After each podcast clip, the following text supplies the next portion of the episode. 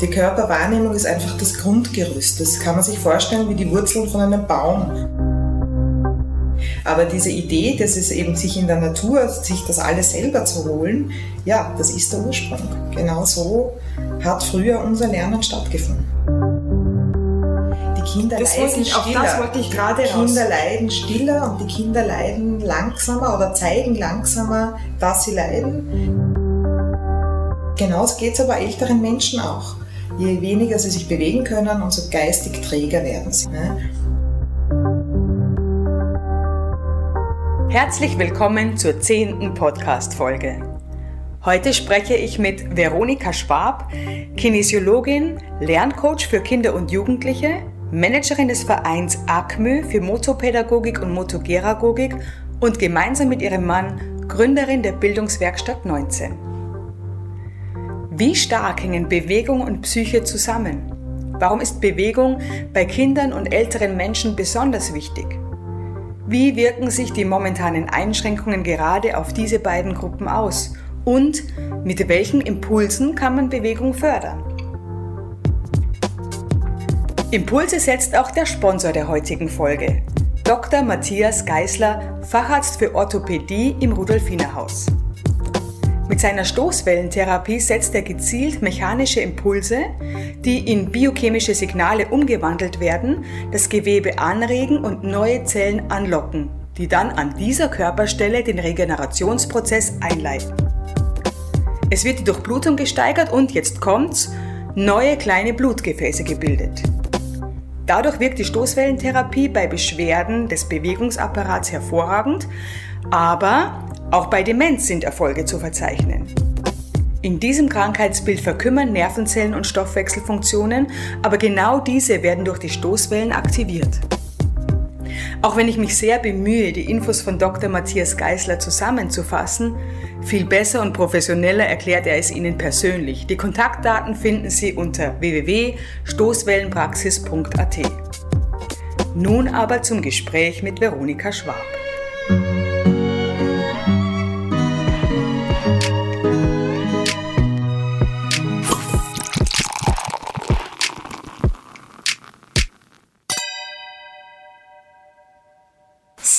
Gegenüber von mir sitzt heute Veronika Schwab. Sie ist Vereinsmanagerin von ACMÖ. Wollen wir gleich mal sagen, was ACMÖ heißt? Oder erstmal Hallo, entschuldige. Grüß dich, hallo. Schön, dass du da bist. Danke für die Einladung genau. zu dir auch. Ja. ACMÖ heißt Aktionskreis Motopädagogik Österreich. Genau, also Motopädagogik, ich nehme an, da geht es viel um Kinder, um die Arbeit mit Kindern und es geht um auch äh, Motorpädagogik, um die Bewegung. Genau, also übersetzt heißt eigentlich die Entwicklungsbegleitung durch das Medium Bewegung. Und das kann jetzt bei der Motopädagogik für die Kinder sein, aber bei der Motogeragogik auch für ältere Menschen. Sehr gut. Also das genau, und da werden wir heute über beide Themen sprechen. Und wir fangen einfach mal an mit den Kindern. Oder willst du generell mal noch einen Ausblick geben, warum ist Bewegung gerade für Kinder und für Senioren so wichtig? Was, was macht es? Genau. Es ist so, dass du über die Bewegung, also die Bewegung ist einmal die Grundlernform der Kinder. Also jedes Kind lernt prinzipiell einmal über Bewegung und Spiel. Mhm. Das ist die Form, wie es am besten sich die Dinge aneignen kann. Und da geht es einfach ganz viel auch um Erfahrungslernen. Also ich mache Erfahrungen und durch diese Erfahrungen äh, ja, lerne ich, wie, sage ich mal, warum der Ball hinunterfällt. Dann mhm. hat das mit der Schwerkraft zu tun. Zum okay. Und ich falle hin oder die Herdplatte ist genau. Eis. Ja, und da geht es um die Erfahrungen des eigenen Körpers, also wie sich der Körper äh, verwendet, also wie, wie, wie er sich ja, äh, mhm. bewegen kann und, und was er alles tun kann. Dann geht es aber auch um die Erfahrungen mit dem Material, sprich eben mit Spielmaterial oder auch alltäglichem Material. Und dann geht es ganz viel auch um äh, die Psyche dahinter. Wie geht es mir damit? Wie äh, ja, tut mir das gut, tut mir das nicht gut, wie spüre ich mich? Und dann geht es auch noch um diese soziale Komponente. Wie mhm. interagiere ich, weil ich ja nie alleine bin als Individuum, sondern wie interagiere ich mit den anderen Menschen? Und das geht einfach ganz, ganz gut äh, eben über Bewegung und ich kann mir dadurch ganz viele Kompetenzen erwerben und habe dann auch einen Handlungsplan, habe die Möglichkeit zu planen, wie ich etwas machen möchte in Zukunft. und wie das auszuschauen hat. Ja. Und das Gleiche ist auch bei den alten Menschen. Da geht es darum, dann diese Kompetenzen noch zu erhalten. Die habe ich erworben mein ganzes Leben lang und die dann so lange wie möglich noch zu erhalten. Und okay. deshalb eben auch in Bewegung und durch dieses ja, aktiv bleiben. Also zu den älteren Menschen würde ich am Schluss nochmal fragen, ja. weil jetzt würde ich gerne auf die Kinder eingehen, aber es ist insgesamt schon sehr spannend. Und auch, weil, du, weil wir gerade gesprochen haben oder weil du gerade gesprochen hast von dem Zusammenhang zwischen Bewegung und Psyche und Schlagwort sich spüren. Mhm. Man sagt ja oft von Kindern oder, oder, oder überhaupt über Menschen, der spürt sie nicht. Ganz genau. Und man meint aber dann, also sich spüren ist ja eigentlich das Körperliche, mhm. aber man meint natürlich oder man redet von Kindern, die, die, die ständig irgendwas wollen oder die immer im, im Außen oder andere Kinder beneiden oder das haben wollen oder, äh, oder zu laut sind auch oder die spüren sich ja. dann nicht. Das heißt, man könnte das über die eigene Körperwahrnehmung ein bisschen regulieren. Genau. Die Körperwahrnehmung ist einfach das Grundgerüst. Das kann man sich vorstellen wie die Wurzeln von einem Baum oder die, die äh, beim Haus, das Fundament vom Haus. Mhm. Ja, wenn die gut stimmen und die gut passen und auch die Möglichkeit gehabt haben, in der Kindheit wirklich ausgelebt worden zu sein, mhm. dann kannst du darauf gut aufbauen und dann kannst du auch schwierige Aufgaben irgendwann einmal lösen. Und das ist aber eben, das, das, das Grundgerüst muss gut und fest da sein, weil sonst kompensierst du irgendwann einmal und kompensierst und kompensierst und irgendwann einmal bricht alles zusammen. Das ja. Grundgerüst muss da sein. Geht es da jetzt um verhaltensauffällige Kinder, die sie nicht spüren, also um aggressive, das, aktive, Essgestörte oder da sieht für jedes? Das, das, also da, bei denen sieht man es am, am besten, dass da etwas nicht stimmt, dass bei dem Grundgerüst was nicht stimmt. Aber die Motopädagogik selber ist für jeden gut. Also wir, wir arbeiten ja in Gruppen, dadurch, dass wir ein pädagogisches Angebot sind, arbeiten wir in Gruppen von sieben bis zwölf Kindern. Mhm. Und da ist vor allem dieses Gruppengefüge, wo du sagst, da gibt es Kinder, die das einfach nur aus Lust und Freude am, am sich bewegen tun. Ähm, oder aber auch Kinder, die Schwierigkeiten haben in der einen oder anderen äh, ja, Phase. Mhm. Und die können dadurch auch durch die anderen Kinder viel besser mitlernen. Also durch das Integrationsprinzip sozusagen ja. und das Ping-Pong sich genau, gegenseitig. Sich, sich was abschauen, auch zu sehen, ah, der, schafft es auch nicht, seinen Turm auf einmal zu bauen zum Beispiel, sondern der fällt genauso zusammen und wie macht der das? Was sind die Strategien, die er entwickelt hat, damit äh, diese Frustrationstoleranz äh, da besser bewerkstelligen kann zum Beispiel. Was bietet der Verein da generell an? Also ja. was, was macht sie dafür, das, damit das Bewegung und Psyche, dass es genau. zusammenkommt? Also wir haben einerseits haben wir regelmäßige Bewegungsgruppen, dazu mieten wir Turnsäle in Schulen an. Ähm, die dürfen im Moment nicht stattfinden, aber mhm. sobald wie möglich äh, machen wir das wieder. Wir mhm. sind auch äh, Outdoor gegangen, also wir haben ganz viel dann auch im Freien mit den Kindern gearbeitet, sofern wir das durften. Wir gehen in Kindergärten, bieten dort für Gruppen Bewegungsstunden regelmäßig an. Wir machen aber auch bewegte Sonntage, das sind unsere So Moves wo also Eltern mit Kindern einfach am Sonntag einmal kommen können, sich das anschauen können, einen Vormittag mit uns verbringen, um dort eben bestimmte Bewegungserfahrungen zu machen, Aufgaben gestellt bekommen, die sie lösen zu, zu haben.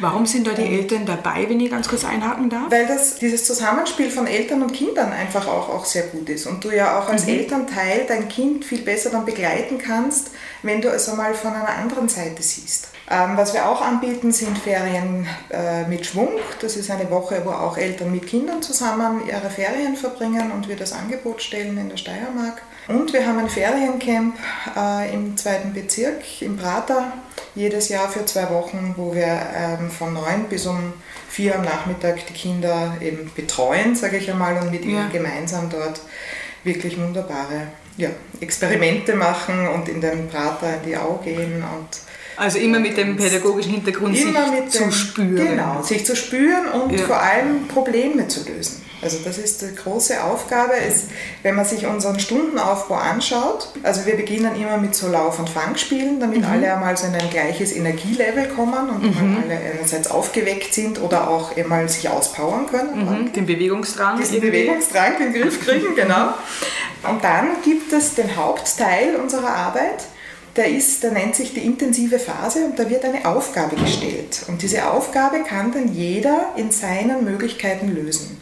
Das kann jetzt sein, zum Beispiel, ähm, wir haben heute das Material Bälle, Bau, Ziel und Wurfstationen für diese Bälle. Und dann gibt es verschiedenste Materialien und mit diesen Materialien können die Kinder dann unterschiedliche Wurf- und Zielstationen bauen. Mit welchem Ziel? Wer steht da dahinter? Das, äh, eben dieser Handlungsplan zum Beispiel. Wie mhm. mache ich das? Was mhm. kann ich damit tun? Eignet sich jeder Ball mhm. äh, für jede, jede Form von Zielstation zum Beispiel? Wie kann ich werfen? Ich, wir probieren dann auch gemeinsam aus. Also da, diese Bauphase zum Beispiel wird dann in eine gemeinsame Spielphase dann äh, eingeleitet, wo wir dann alle Stationen ausprobieren. Wie wirft der eine? Schießt er mit dem Fuß? Wirft er mit der Hand? Wirft er hoch? Wird er stark? Ja, da gibt es ja ganz unterschiedliche Methoden, wie man eben dann auch das Thema Werfen zum Beispiel oder ein Thema Springen, wie man das angehen kann. Und hat alles seine Berechtigung ja, natürlich. und ist nur anders? Oder ja. gibt es eine bestimmte Art des Werfens, die man... Gibt, es gibt eben kein richtig und falsch. Ich mhm. erfahre, wie werfe ich. Mhm. Wie kann ich das am besten tun, damit ich mein Ziel am besten erreiche? Und deshalb ist auch diese, diese ja, sich vergleichen so schwierig bei uns. Also es gibt für jeden seine eigene Methode, es zu machen. Und das Wichtige ist, dass wir dem wertschätzend gegenübertreten und das begleiten und jedem in seinem Tun auch sein lassen. Ihn dort mhm. nehmen, wo er gerade ist. Und ihn dann ermutigen, vielleicht auch diesen Schritt weiterzugehen, weil dann, wenn du dich äh, sage ich mal, sicher fühlst in deinem Handeln, in deinem Tun, wenn du dich gut spürst oder dich gut fühlst, dann traust du dich vielleicht auch einmal den Schritt weiterzugehen. Und bei der Sprossenwand vielleicht, wenn ich weiß, ah, ich kann mich gut anhalten jetzt, nicht nur bis zur dritten Sprosse, sondern bis zur fünften Sprosse zu gehen. Und das mhm. ist genauso wichtig, gesehen zu werden, ah, ich habe heute die dritte oder die vierte oder die fünfte Sprosse erreicht. Oder ich habe es mit einem Wurf geschafft. Oder der andere hat gesagt, ah, ich habe es endlich mit drei Würfen geschafft. Oder ich habe es von mhm. dieser Linie geschafft, mhm. äh, das Ziel zu, zu äh, treffen. Ja. ja? Also, also die eigenen Erfolge, genau, ja. die Entwicklung und die eigenen Erfolge zu feiern. Sich selber, weil Entwicklung ist ja nicht etwas, was so von alleine passiert, sondern das ist das Erleben von etwas. Ja. ja? Also ich erlebe mich im Tun. Lasst ihr das dann so im Raum und schaut ihr zu und das Kind beurteilt es selbst oder macht ihr so eine Art beobachtetes Spielen und die Eltern kriegen dann eine Art Feedback? Genau, das ist das, was in der Reflexion passiert, im letzten Teil mhm. äh, unseres Stundenaufbaus. Mhm. Am Ende setzen wir uns alle immer noch einmal zusammen und besprechen eben dann, was ist passiert in der Stunde und wie ist es mir damit gegangen. Mhm. Da geht es jetzt nicht nur darum zu sagen, ja, die Stunde hat mir gefallen und es war lustig, sondern ich habe dieses und dieses Problem so gelöst. Also ich habe zum Beispiel, ich habe es geschafft, eben da für diesen Ball eine Station zu bauen und das war jetzt vielleicht gar nicht so einfach oder ich habe mit dem zweiten, mit dem ich gebaut habe, habe ich mich auch gestritten oder wir waren mhm. uns uneinig. Mhm. Wir mussten kommunizieren, wir mussten da ausverhandeln, wie das mhm. Ganze sein soll. Mhm. Also all diese Prozesse werden dann in dieser Reflexion noch einmal beschrieben und, und aus, ausgedrückt, kann ich sagen. Also es ja. geht um diesen Ausdruck des ja. inneren Eindrucks. Ja äh, damit äh, das auch wirklich einmal ähm, benannt wird. Und damit lernt man auch, indem man einfach, und die Kinder lernen das sehr schnell. Das beginnt im Kleinstkindergartenalter, wo sie hinzeigen und so ein bisschen einzelne Worte noch sagen, was sie gerade gemacht haben, bis hin in die Volksschule oder älter, wo sie dann halt schon in schönen Sätzen dann sprechen können. Bis von welchem Alter bis welches Alter begleitet Also wir beginnen mit eineinhalb Jahren im Endeffekt mit Eltern-Kind-Gruppen und gehen dann so bis 10, 11. Das ist so unsere Haupt. Da hört es dann auf. Da hört es dann auf, weil ja. dann wird es schon sehr kompetitiv. Also gerade so Jugendliche, die ja. wollen sich dann schon messen und das ja. ist auch wichtig. Genau, also, aber fällt nicht mehr in euren Bereich. Genau, das fällt dann weniger in unseren Bereich. Also mhm. da gibt es dann schon noch Möglichkeiten, mhm. kooperative Spiele mhm. zu gestalten, zum Beispiel, solche Sachen. Mhm. Aber ähm, ja. also wirklich dieses Messen, sich gegenseitig messen, wo man sich dann doch sehr vergleicht, ja. auch, das ist jetzt nicht unbedingt unser Ansatz. Ja. Weißt du, was ich mir äh, gedacht habe, auch als ich diese, dieses äh, mir angeschaut habe, wie die, wie die Bewegungsgruppen aufgebaut sind, also mit Lauf- und Fangstellen, Bewegungsdrang, mhm. Klettern, Rutschen und so weiter und auch Gruppenspiele, Es erinnert mich total eigentlich an meine Kindheit auf dem Land allerdings, also in einem absolut geschützten Rahmen. Der Dorf war, das Dorf war unser Beobachter. Wenn ich was angestellt habe, haben sie meine Eltern gewusst, bevor ich heimgekommen bin. Ja. Aber in Wirklichkeit hat das auch so angefangen. Es hieß, äh, das Nachbarskind kam, darf Nicole aussehen. Da bin ich schon in den Startlöchern dann sind wir auch am Anfang immer gelaufen. Also ich habe diese Bilder wirklich im Kopf, ich weiß gar nicht warum, aber man lauft am Anfang immer, ja. ja? ja genau. Und dann klettert man irgendwo rauf und schon langsam äh, äh, überlegt man gemeinsam, was könnte man anstellen, ja. Und dann haben wir halt verschiedenste Sachen gemacht. aber, aber, die natürlich auch mit, äh, mit, mit Handsachen mhm. zu tun haben. Wir haben Stöcke und sind dann den Bach runter oder wir haben Gatsch äh, äh, gemacht und haben äh, die Stiefel an den Bauernhöfen damit gefüllt, ja, also solche Sachen. Ja. Da war die Reflexion zu Hause dann auch da, in einer anderen Form vielleicht. Aber natürlich auch diese Gruppenspiele, Gruppenaufgaben, wir haben uns einen Plan gemacht und so weiter. Würdest du sagen, warum das nicht mehr selber ist, ist es ein städtisches Phänomen? Weil natürlich würde mein Kind jetzt auch nicht sagen, du um 5 Uhr zum Essen bist daheim, weil, also das geht nicht. Äh, viele Gefahren lauern überall und noch dazu die Anonymität. Man hat einfach nicht diese ganzen Nachbarskinder so wie am Land. Oder bringt es auch die Zeit mit sich? Also ich glaube, es bringt die Zeit mit sich. Ich bin ja hier im 19. aufgewachsen und mhm. bei mir war vis-à-vis -vis der Türkenschanzpark und ich habe es genau so gemacht. Also ich ah. bin, wenn ich frei hatte, in den Türkenschanzpark und war also weg mit Freundinnen, die eben in der gleichen Straße oder gleich um mhm. die Ecke gewohnt haben mhm. und wir waren also im Park unterwegs und sind am Nachmittag, am Abend wieder nach Hause gekommen. Ah, ist gar kein so ein ländliches Phänomen. Genau, und das ging also durchaus dann auch noch bis, bis in die Jugend hinein. Mhm. Und also das glaube ich, und ich habe es mit meinen Kindern, das ist halt jetzt auch schon 15 Jahre her, die waren dann schon auch viel im Park noch unterwegs. Wobei da war dann meistens irgendwo eine Mutter, die irgendwo gesessen ist. Die haben sich dann, also ich habe meinen Sohn halt dann hingeschickt und wusste, okay, da ist eine Mutter, die halt auch sitzt und irgendwie ein bisschen die Aufsicht ja, hat. Ja. Also dieses ganz freie, glaube ich, ist eher ein Phänomen unserer Zeit, dass wir das den Kindern nicht mehr zutrauen oder die Gefahren einfach so hoch einschätzen, dass wir es nicht mehr möchten, dass unsere Kinder sich so frei in der Natur bewegen.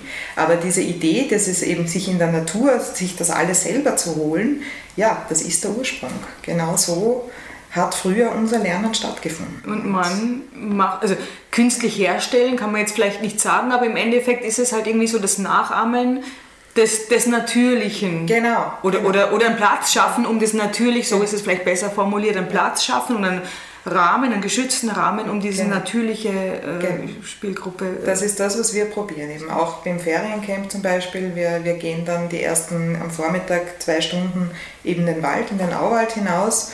Und dort gibt es dann schon eine Aufgabe, weil wir halt auch bestimmte Materialien mitnehmen, damit wir jetzt mhm. nicht nur zu viel sage ich einmal, äh, das Natur, die Natur verbrauchen, gerade auch im Prater. Dort findet man mhm. auch Dinge natürlich, die man ja, gut verwenden kann. Gut verwenden kann einerseits, genau.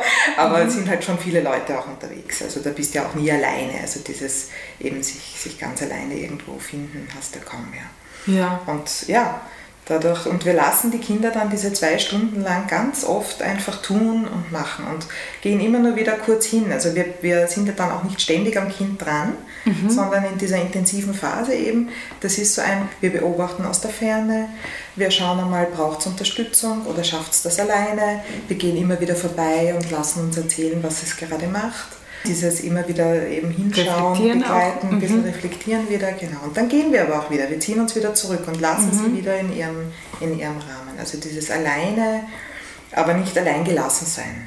Dieses selbstständig spielen, in die Selbsttätigkeit kommen, das ist das ganz, ganz Wichtige. Ja.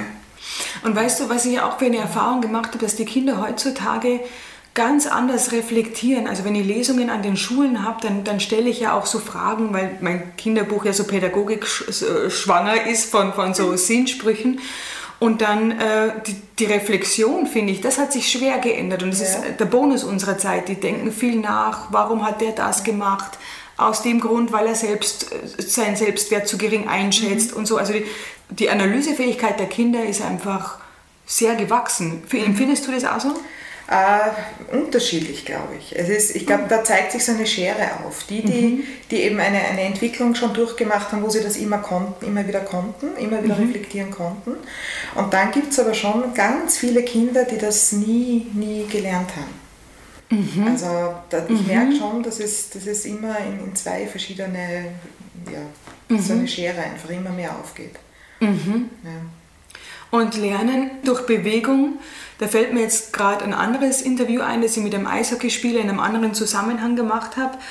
Und der hat gesagt, dass er, weil er hat das immer als Kind schon angefangen, logischerweise, und er hat als Kind praktisch das sich so verinnerlicht durch dieses Hütchenfahren und diesen Puck ausweichen und so weiter, dass er das tatsächlich in die Psyche übernommen hat und es umsetzen kann, dass wenn irgendwelche brenzligen Situationen sind, weise einen Weg raus. Also so hat sie das verankert. Mhm. Und dadurch, äh, jetzt wieder auf das Spiel zurückzukommen, kann ich das total, also ne, sehe ich da gerade eine Analogie auch, genau. dass man durch Spielen oder knifflige Situationen oder Weiterentwicklung und, und Sachen lösen, das eben einfach mitnimmt als Erfahrung ins Alltag. Genau, ja, du bist dann auch resilienter im Endeffekt, weil du weißt, du hast schon einmal Probleme gelöst, du kannst an Erfahrungen dieser Problemlösungen anknüpfen und äh, ja, fühlst dich damit dann auch in, in schwierigen Situationen einfach viel, viel sicherer. Was würdest du sagen zu den Kindern, die Stubenhocker sind vermeintlich, oder mir fällt jetzt kein anderes Wort an, aber die, die vermeintlich diesen Bewegungsdrang nicht so brauchen. Sagst du dann, ist es okay, das ist Typsache, das ist für das Kind okay, oder auch dieses Kind sollte sich bewegen, weil es ganz wichtig ist? Ich glaube, man kann niemanden zwingen. Also gerade bei der Motopädagogik ist diese Freiwilligkeit ganz, ganz wichtig, dass du aus dir heraus, diese intrinsische Motivation, dass du aus dir heraus wirklich etwas willst. Also mhm. Kinder, die jetzt partout nicht hinaus wollen, ist mhm. es jetzt, da muss man halt rückfragen, ist das aus Angst vor irgendwas? weil sie sich im geschützten Raum wohlfühlen und wissen, mhm. da passiert nichts? Oder ist es wirklich einfach dieses Interesse nur am Gelesenen? Also natürlich, äh, wenn, wenn er das wirklich möchte und äh, auch genug Angebote hat er immer schon von kleinst an, sich zu bewegen oder eine Bewegungsform für sich zu finden, die ihm gefällt. Nicht jedes Kind möchte in einer Gruppe äh, ja, wild spielen. Das ist für viele zu wild. Die mhm. wollen das eher ruhiger oder die brauchen das ruhiger. Aber da geht es wieder um diese Basis. Also wenn meine Basis gut ausgebildet ist, auch mein Gleichgewicht, mein Körpergefühl, diese, ja, wie, wie bewege ich mich im Raum auch, diese Raumlage, mhm. ja, dann äh, machen mir viele Kinder und das im Laufen nichts aus. Wenn das aber wieder ein bisschen äh, nicht gut ausgebildet ist, weil ich vielleicht äh, nicht gut gekrabbelt bin, also da sind wir dann wirklich ah. schon bei der körperlichen Entwicklung, ja. weil ich nie viel gekrabbelt bin, weil ich zu wenig Bewegungserfahrungen im Kleinstkindalter gemacht habe, weil ich vielleicht aber auch eine traumatische Situation erlebt habe, einen Unfall oder irgendwas, dann kann es äh, natürlich dazu kommen, dass ich nicht hinaus will und mich nicht bewegen möchte. Geht es da wirklich so um diese Koordination der rechten und linken Gehirnhälfte, das man immer ja. hört? Oder ist das, das ist, klingt so abgedroschen, ist es eine Mehr? Oder das fällt mir nämlich gerade beim Krabbeln ein. Das wurde ja den, den Kindern, also den Müttern auch gesagt, um Gottes Willen, dein Kind muss krabbeln, weil äh, linker Fuß, rechter Fuß sich koordiniert. Ist das?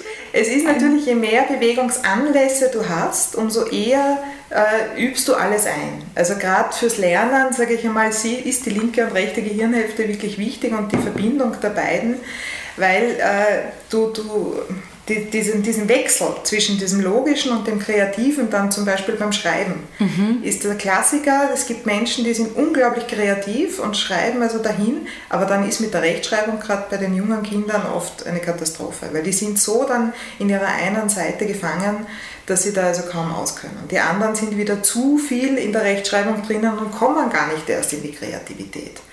Also mhm. so zum, da, da hast du sogar schon das, das Krabbeln. Und dieses, okay. dieses Verbinden von linker und rechter Gehirnhälfte finde ich schon sehr, sehr wichtig. Aber das schaffst du eben nicht durch den Zwang, du musst jetzt krabbeln, sondern durch einfach verschiedenste Bewegungsanlässe, lustvolle, freudvolle Bewegungsanlässe, die dich dazu ermutigen, jetzt irgendeinen tollen Gegenstand, der da weiter drüben vielleicht ist, äh, zu erkunden. Und deshalb möchte ich dorthin und deshalb krabbel ich dorthin. Ja? Und da gibt es ja, ich meine, da kann man dann in die Tiefe gehen, da gibt es dann frühkindliche Reflexe, die gehemmt oder nicht gehemmt sind, das dann oft den Grund hat, warum das Kind nicht krabbelt. Also da sind wir dann ähm, schon bei der Geburt, weil da vielleicht was schiefgegangen ist ja. oder, oder wie auch immer. Also da gibt es auch wieder verschiedene Theorien. Ganz viele Theorien dahinter, genau. ja. ja. Das, Ja, Lockdown und Corona, da sind jetzt viele Sachen mit Bewegung äh, verboten worden. Also Fußball ist ja immer noch nicht geöffnet, zum Beispiel jetzt also äh, sämtliche Sachen, wo halt die Masse sich bewegt oder sämtliche Sportvereine. Und ihr gehört da wahrscheinlich auch mit dazu? Wir, ja, oder? wir sind kein klassischer Sportverein und wir sind auch nicht Teil eines Dachverbandes, also wir sind mhm. eigenständig mhm. als gemeinnütziger Verein, aber wir halten uns genauso an die Richtlinien, weil wir eben kein therapeutisches Angebot sind. Also wir haben immer noch keine Bewegungsgruppen weil wir auch aufgrund der Maßnahmen, dass wir jetzt nicht mehr als zwei Haushalte miteinander, ja, ja kriegen wir keine Kindergruppen zusammen. Also das müssten schon zwei Großfamilien sein, für die könnten wir das sehr gerne organisieren. Aber äh, mhm. de facto geht es ja. nicht, dass wir wirklich motopädagogisch in dem Sinne jetzt am Kind oder mit den Kindern und mit den Eltern arbeiten können. Das heißt, was wir ja jetzt gemacht haben, ist einfach uns mit ja, Spielideen. Ja, zu den Karten, da kommen wir gleich genau, noch. Genau, haben wir uns mit Spielideen beschäftigt, einfach ja. damit wir die ein bisschen leichter zugänglich machen können. Ja, und wir hoffen so bald wie möglich, dass das wieder möglich ist, weil man sieht schon, dass die Kinder wirklich leiden. Und die Kinder das leiden ich, stiller. das wollte ich gerade Kinder raus. leiden stiller und die Kinder leiden langsamer oder zeigen langsamer, dass sie leiden Sie werden mit zunehmendem Maße meiner Meinung nach äh, depressiv oder aggressiv. Die beiden mhm. Versionen sieht man jetzt schon. Also mhm. wir haben selbst eine Umfrage gemacht bei unseren Mitgliedern, wo also genau das äh, gezeigt wurde, dass also die, die, Kinder einfach diese sozialen Kontakte so vermissen und dieses einfach sich austoben können wieder einmal. Dieses ohne gehemmt zu sein, ohne strukturiert, ohne äh, Auflagen einfach wieder einmal frei und, und, und sich austoben zu können.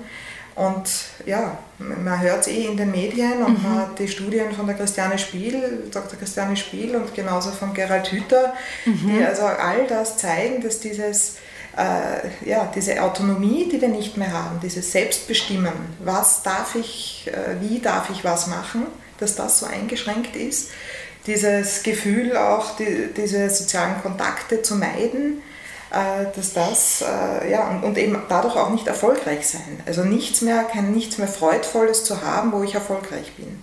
Das heißt, die Bestätigung fehlt? Ja, die Bestätigung, die mhm. Wertschätzung, äh, diese Wirksamkeit zu, zu mhm. spüren. Mhm. Ich bin wirksam. Mhm. Ja, also die, die, einige Kinder schaffen es in der Schule, das finde ich ja. eh ganz toll, wenn das funktioniert bei, während Homeschooling, aber viele Kinder schaffen es nicht. Und da gibt es massive, massive Probleme jetzt, die noch, noch erst anfangen im Endeffekt. Weil bis jetzt haben alle ganz gut oder durchgehalten, aber auch die liebevollsten Familien können also kaum mehr auffangen, ähm, ja, was den Kindern wie, so fehlt. den Kindern wirklich geht. Und würdest du auch sagen, also abgesehen von, von, von Symptomen, ist es auch in der Entwicklung eine Verlangsamung äh, also zu sehen? Sich, oder? Das wird sich zeigen. Ja. Ich glaube, das wird über kurz oder lang wird sich das sehr deutlich zeigen, weil sie eben nicht mehr die Möglichkeiten gehabt haben, eben dieses, dieses dadurch, dass du ständig deine Grundbedürfnisse hemmst, dieses dieses Bedürfnis, sich auszutoben, mhm. äh, weiß dann irgendwann einmal auch, das beschreibt der Gerald Hüther wirklich ganz gewaltig, weißt du, spürst du nicht mehr, wie es dir geht. Du mhm. kannst selber als Kind, oder vielleicht merkst du es auch bei dir, also ich, ich, ich merke schon immer wieder auch an mir, dass das einfach, ich spüre mir jetzt kaum mehr. Und dann, es ist alles schon so dumpf geworden. Ja? Mhm. Und dann kannst du auch nicht mehr äußern, was du eigentlich brauchst. Ja, das und spüre ich tatsächlich auch. Es ist ja. wirklich alles dumpf geworden. Ja. Vielleicht ist es tatsächlich ein Symptom. Also ich habe immer Lust auf irgendwas und selbst beim Essen, wenn ich mir jetzt frei wünschen könnte, ich wüsste gar nicht, mhm. worauf ich wirklich Lust habe. Also ich spüre wirklich so, so eine Dumpfheit ja. über allem, genau wie du sagst. Ja.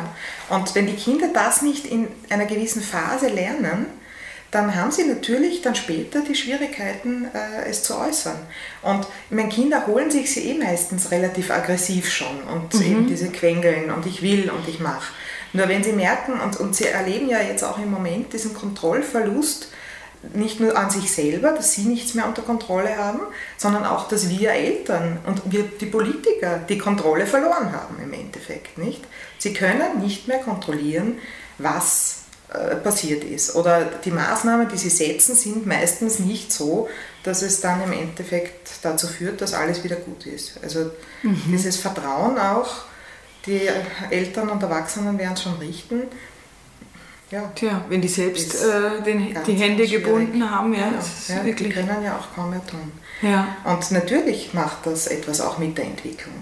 Weil ich in einer Phase, jetzt inzwischen ist es ein Jahr lang schon beinahe, mhm von einem Fünfjährigen äh, ist eine Phase eines Jahres eine gewaltig lange Zeit, mhm. wo ich vielleicht nicht im Kindergarten war. Ja, also inzwischen ist es ja Gott sei Dank so, dass die Kindergärten zumindest ja. bei uns wirklich äh, sehr geöffnet sind und die meisten ja. Kinder ja auch hingehen können, äh, weil das ganz, ganz wichtig ist.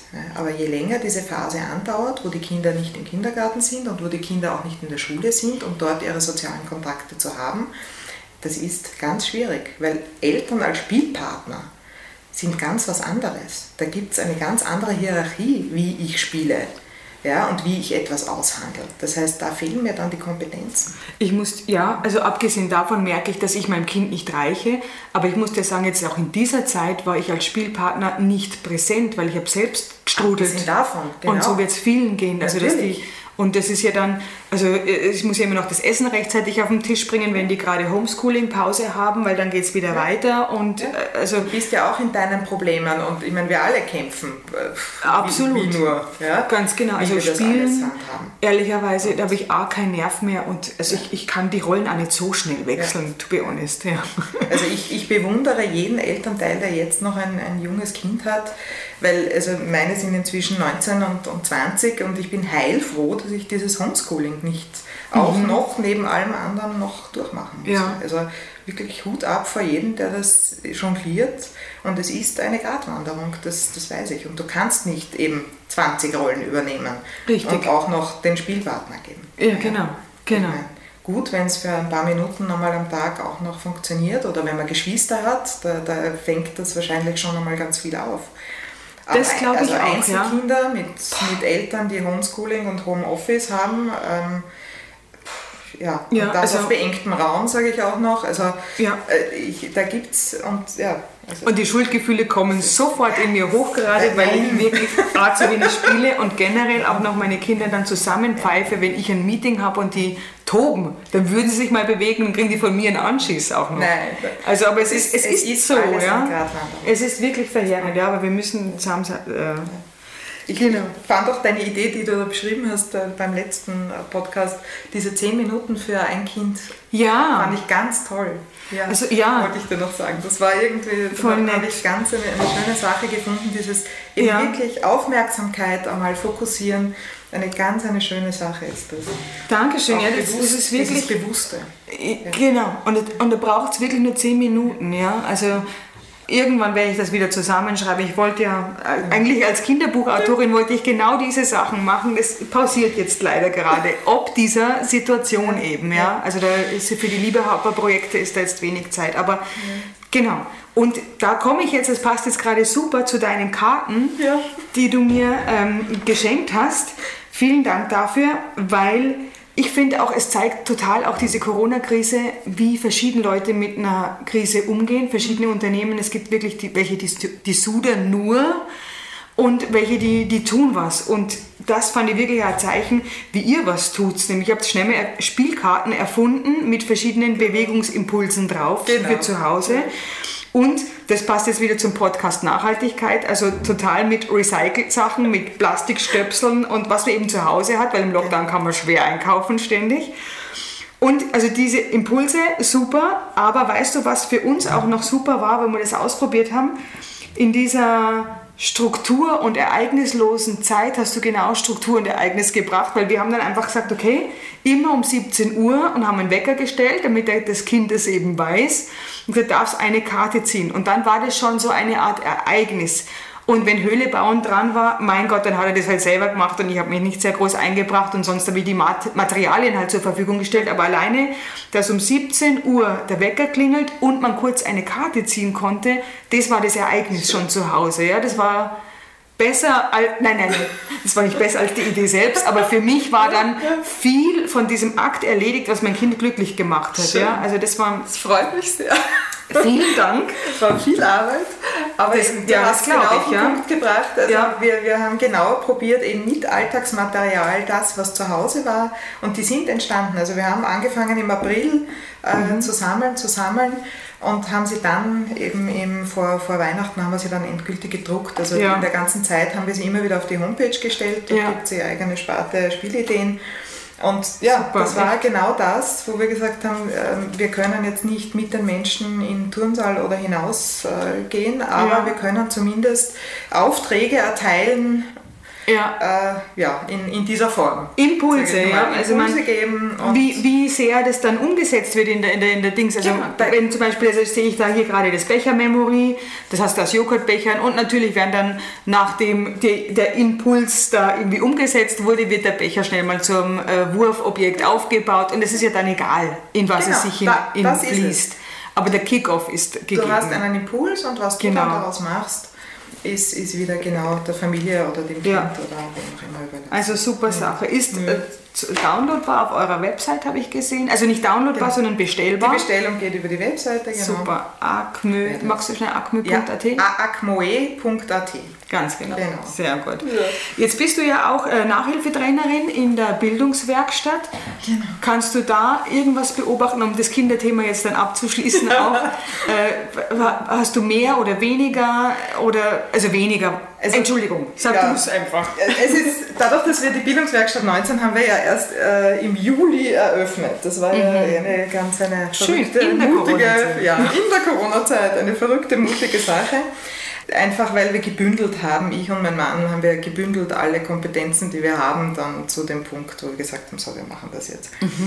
Und äh, dadurch äh, sind wir im Aufbau begriffen im Endeffekt. Und wir konnten, also einige Kinder sind ja, mit uns mitgegangen und haben einfach die ganze Zeit, auch in der Corona-Zeit, mit uns schon verbracht. Und jetzt plötzlich merken wir, dass doch äh, einige Anfragen jetzt kommen. Und das interessanterweise alles aus der zweiten Unterstufe. Also wir Zweite haben Klasse- zweite Klasse Gymna- Unterstufe, Gymnasium, Aha. genau. Da gibt es also anscheinend, beobachte ich im Moment, massive Probleme von Kindern, die teilweise auch wirklich sehr intelligent sind, besonders intelligent sind, dass die es nicht geschafft haben, in der Schule, glaube ich, anzukommen oder im Gymnasium anzukommen. Die haben schon den ersten Teil, also der ersten Klasse, den zweiten Teil der ersten Klasse, das zweite Semester, wurde schon eben in Homeschooling gehalten, Ja. sehr viel. Und dann der Beginn der zweiten Klasse. Und die haben diesen Übergang von Volksschule zu Gymnasium, dieses eben sich selbst organisieren. Ich habe plötzlich nicht mehr nur Mathematik und Deutsch und vielleicht Sachkunde, sondern ich habe, weiß nicht, sieben, acht Fächer. Und jedes Fach möchte etwas. Wie organisiere ich mich da? Wie lerne ich selbstständig? Wie fange ich an, jetzt selber meine Vokabeln zu lernen? Wie bleibe ich dran? Wie kann ich mir auch Stoff selber erarbeiten? Ich meine, eines der guten Dinge meiner Meinung nach während der Homeschooling-Zeit waren, dass die Lehrer Aufträge erteilt haben, dass die Kinder sich Stoff teilweise selber äh, dann äh, erarbeiten mussten. Das ist eine schöne Sache, wenn ich den Stoff einmal gut vorher aufbereitet bekomme, Ja. wenn ich mich dann vertiefend damit selbstständig beschäftigen kann. Aber ich habe hier Kinder sitzen, die müssen sich selbstständig das Rechnen mit Dezimalzahlen beibringen, indem sie sich Videos anschauen und dann selbstständig hier äh, versuchen, äh, wie mache ich das, wenn ich mal 0,1 oder dividiert durch 0,1 mache. Also das kann es nicht sein. Ja, das ist und hart. die sind total überfordert. Dann haben sie Eltern, die ihnen nicht helfen können, weil auch welche Gründe auch immer. Das ist nicht machbar. Und die sind also ziemlich im Moment äh, wirklich arm beieinander und ähm, ja, fallen dann eben auch, weil sie diese Wirksamkeit nicht mehr spüren. Die haben bisher nie Probleme in der Schule gehabt und fallen jetzt plötzlich in ein Riesenloch hinein, weil es nicht mehr funktioniert. Aber gut zu wissen, dass du die dann auch pädagogisch auffängst. Genau, das und ist dass das, du, was wir hier wollen. Also wir Ja. wollen ja nicht nur klassische Nachhilfe geben, wie Ja. es in anderen Instituten äh, überall auch möglich ist, sondern wir versuchen hier einfach die Kindern einfach ein bisschen pädagogisch zu begleiten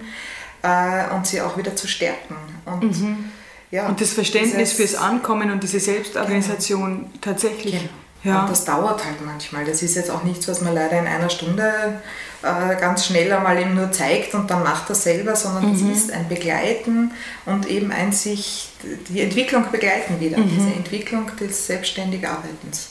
Dass der Oberstufenschüler, Schülerin dann hoffentlich dann schon auch gelernt hat. Ja. Einmal, ne?